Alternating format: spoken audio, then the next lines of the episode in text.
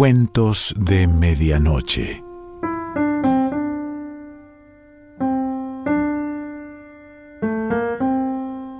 El cuento de hoy se titula Aquí llamando y pertenece a Umberto Costantini.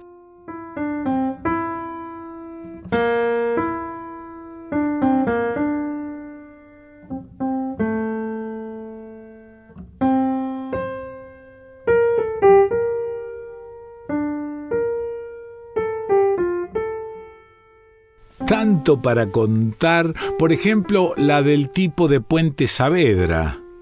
En realidad ahora me parece importantísimo hablar del tipo de Puente Saavedra, un tipo a quien yo terminé sintiendo profundamente hermano, a consecuencia, supongo, de aquella vez cuando, olvidando esa especie de recato que siempre había tenido, fui a meter la nariz en esa zona tácitamente vedada de su piantadura. Hermano, hermano hasta las pelotas, me acuerdo que pensé esa vez, y también pensé que tenía que ir y decírselo. Pero mm, eso inmediatamente después de haber mirado lo que no tenía que mirar, solo porque un ratito antes yo había bajado del colectivo en la avenida Maipú junto al puente Saavedra, sin ninguna intención de ir a buscarlo, claro, y el tipo estaba allí, firme, como siempre, cocinándose al sol del mediodía, medio escondido detrás del puesto de diarios y transmitiendo. Pero voy a tener que contar bien. Voy a tener que decir bien qué hacía, cómo transmitía y qué cosas transmitía ese tipo de Puente Saavedra a quien yo alguna vez pensé que debí llamar hermano y a quien sin embargo nunca se lo dije, así como alguna vez tampoco le dije qué quería que supiera que yo y el mundo estábamos recepcionando perfectamente y que sus importantísimos mensajes cabalgaban airosos por el éter y llegaban nítidos y ardientes y centelleantes de júbilo a los oídos de todos los hombres y las mujeres del mundo. Todas cosas esas que jamás me atreví a decirle al tipo de Puente Saavedra, del que nunca llegué siquiera a conocer su verdadero nombre, de modo que cada vez que pienso en él o hablo de él,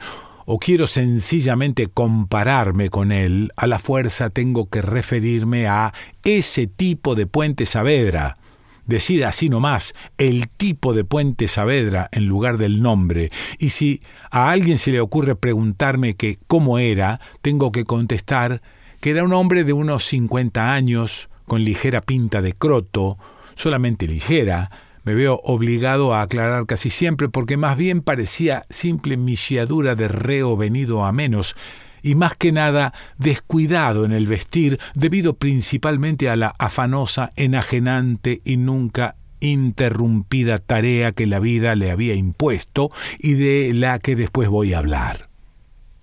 Pero no era eso, digo, su ligera pinta de croto, ni su porra,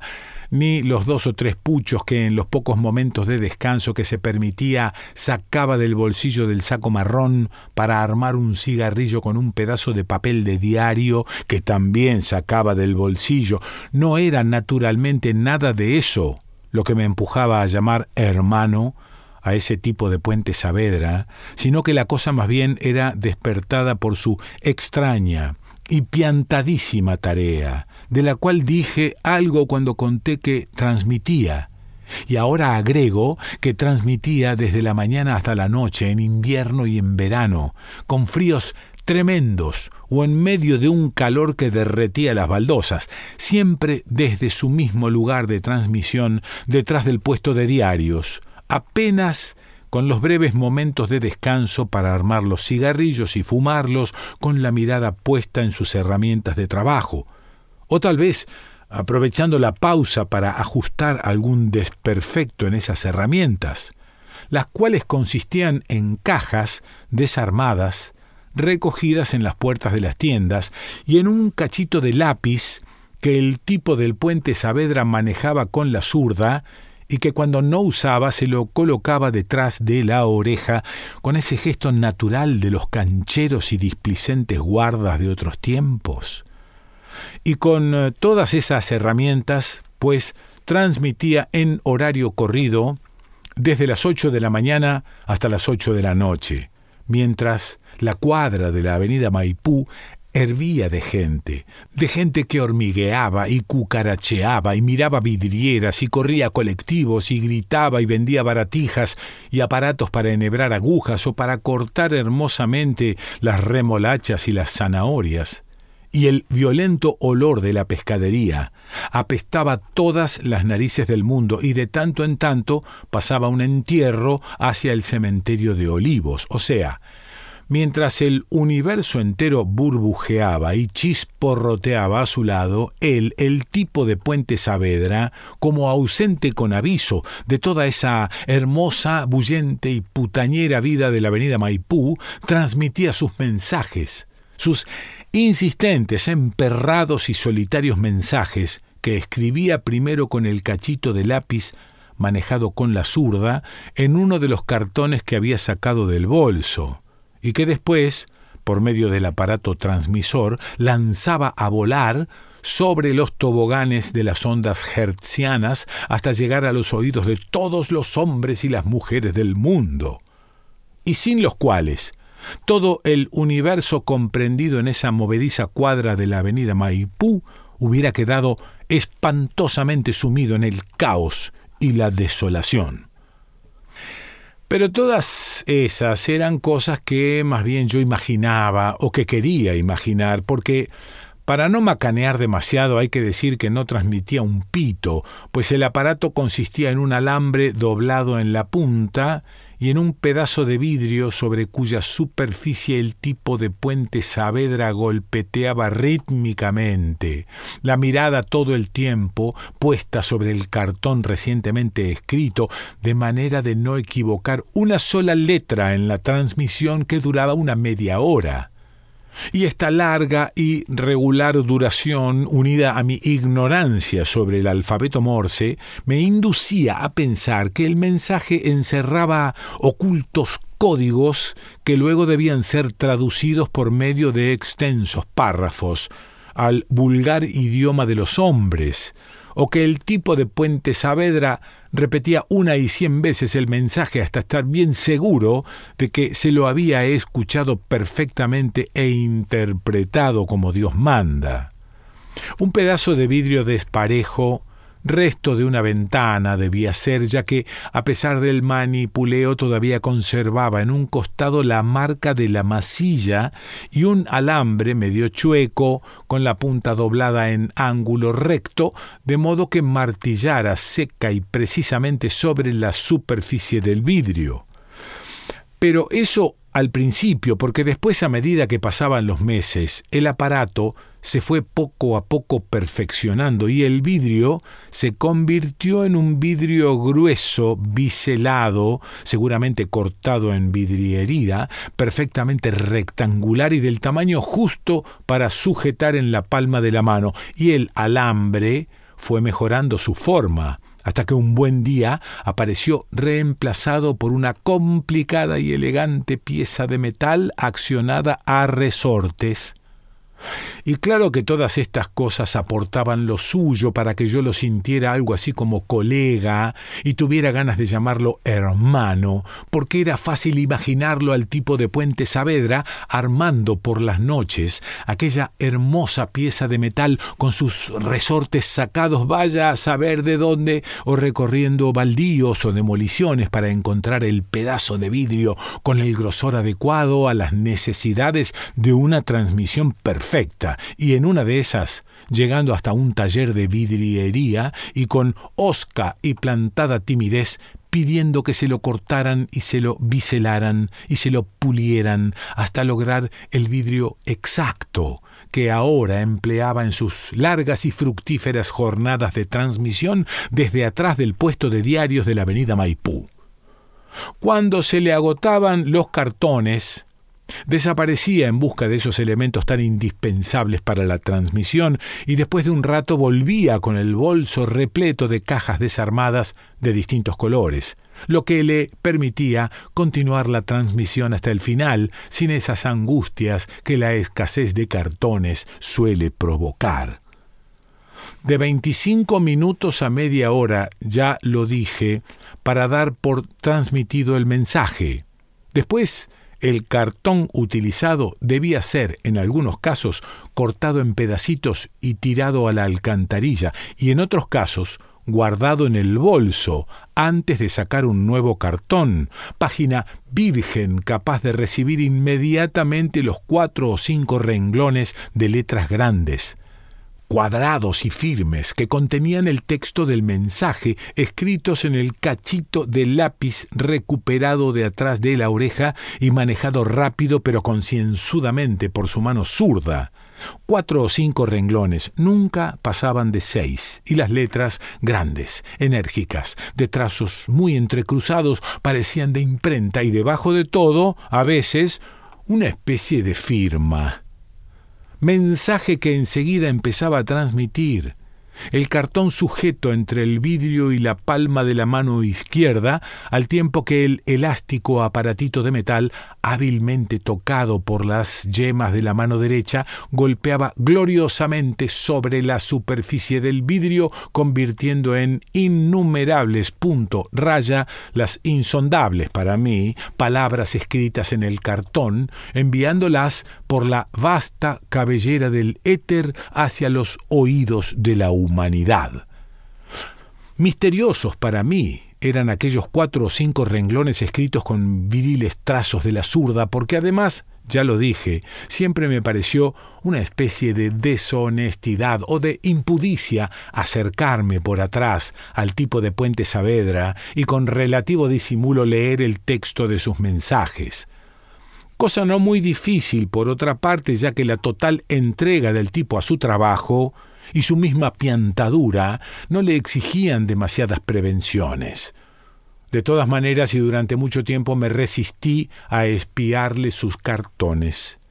Y era que yo pensaba que mirar, apoderarme del texto de sus eh, seguramente piantados mensajes, era como poner delante de mí, de mi irreverente mirada, algo así como la esencia misma de su piantadura o para decirlo con otras palabras, como si uno, escondido, se quedara mirando cómo un tipo habla solo o hace morisquetas frente al espejo o se masturba. Así que por mucho tiempo, y por motivos que podríamos llamar de pudor y de respeto por la piantadura ajena, jamás quise acercarme a mirarle de cerca sus cartones al tipo de Puente Saavedra, lo que no me impedía que muchas veces al verlo allí, friéndose como un pescado bajo un rabioso solazo de febrero a mediodía, o congelándose y con las manos amoratadas y tembleques, pero siempre golpeando el aparatito contra el vidrio a todo vapor, muchas veces, digo, con impaciencia me preguntara qué carajo dirían aquellos cartones que tanto lo preocupaban, hasta el punto de hacerlo olvidar del calor, del frío y de la vida misma que como un gato sobón lo rondaba y lo rozaba y se frotaba en él sin que el tipo acusara el menor asomo de querer meterse en el hermoso jaleo de esa vida como cualquier honesto ciudadano.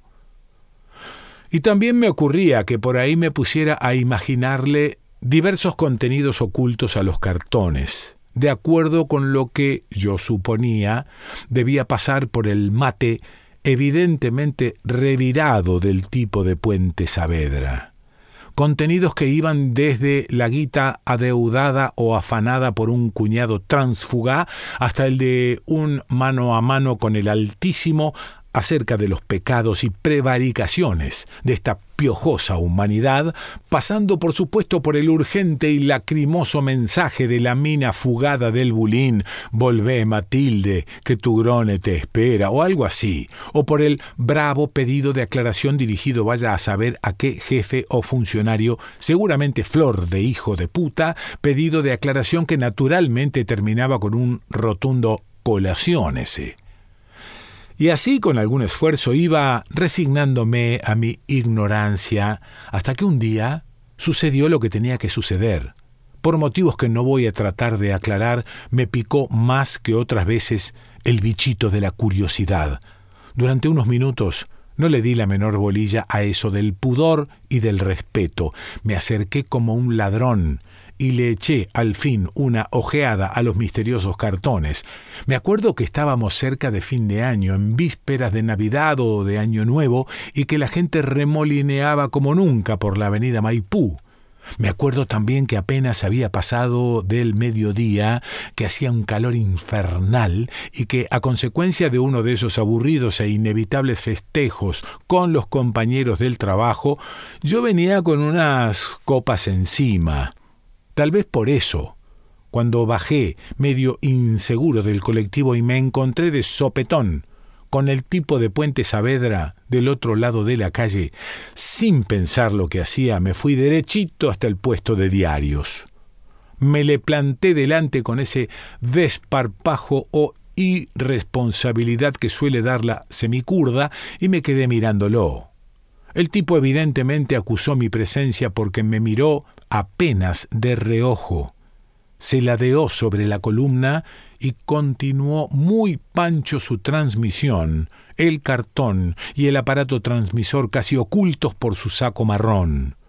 Entonces, tal vez medio amoscado por su actitud, hice lo que tantas veces mi honestidad no me había dejado hacer. Di un rodeo. Me colé entre la gente, aparecí, creo que sin demasiado sigilo, por el lado donde el tipo no podía verme y miré. Y al mirar, al enterarme,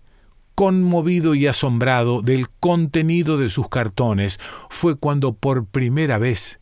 me dieron ganas de pasarle la mano por el hombro y decirle hermano, de gritarle aquello de hermano hasta las pelotas, hacerle saber que todos comprendíamos la fundamental importancia de su tarea, que sin ella, sin sus golpeteos vibrando fervorosos en el aire con olor a pescado de la avenida Maipú,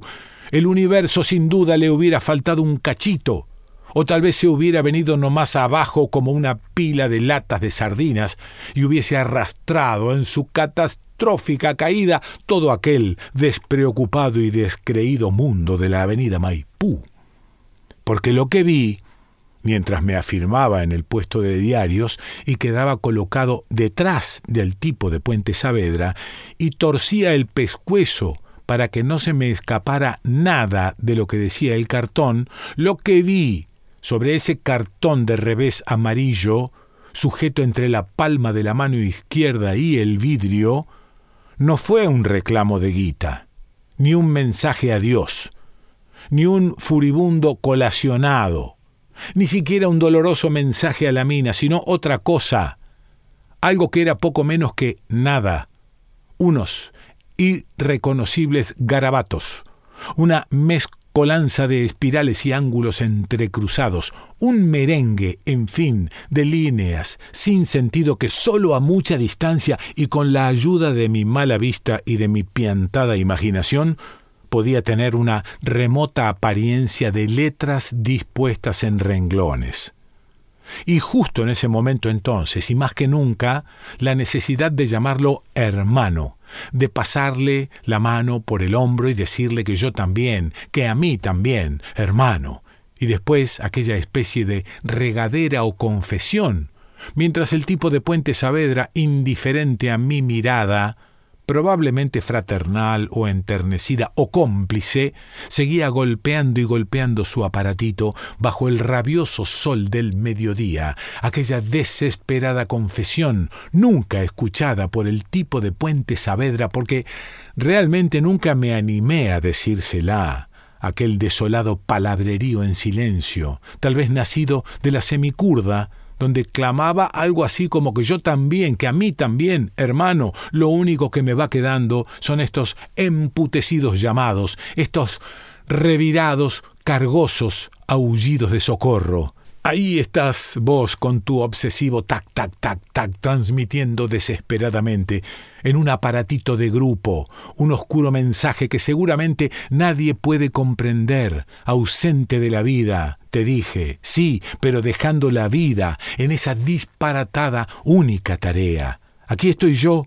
con mi podrida soledad y mi pelotudez insigne y mi neurosis y mis cincuenta años inventándome historias, tac, tac, tac, tac, tac, apilando palabras, rebuscando por medio de este remedo absurdo de la vida los misteriosos puntos de contacto, los escondidos vasitos comunicantes, los escasísimos sonidos aptos para el acorde, los capaces de combinarse con los otros también escasísimos sonidos y entonces vibrar y resonar adentro de tu prójimo, aunque sea por un cachito de segundo. Medio complicada la manera de que nos den pelota, nos dirán, y es cierto, complicada y absurda, y nada natural, revirada, pero aparentemente la única que nos queda. O sea, ese fanático y empecinado chorro de calentura estrellándose contra la superficie del vidrio, tac, tac, tac, tac, o contra la hoja de papel, tac, tac, tac, con la esperanza de que vaya a saber por qué ley de transformación de las calenturas se convierta en la otra, en la calentura honesta, normal y comunicante, y entonces meta llamar, meta y meta golpear el aparatito contra el vidrio, las teclas de la máquina contra el papel, tac, tac, tac, no tu podrida soledad detrás de un puesto de diarios de la avenida Maipú entonces, no los emputecidos llamados, sino lo otro, el revirado intento de crear la vida. Las palabras golpeadas contra la pared o contra el vidrio, a ver si en una de esas salta, no me preguntes cómo, la esperada chispita, la nota justa para el acorde, el escondido vasito comunicante, tac, tac, tac, tac, los insistentes telegramas, tanto para contar, les digo, y las palabras, las queridas, las odiadas palabras, las historias, las absurdas, golpeantes, llamadoras historias. Esta historia.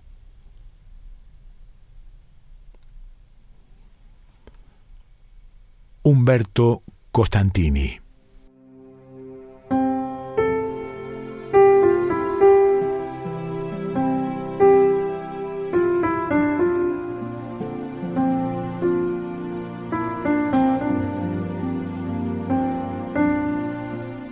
De Medianoche.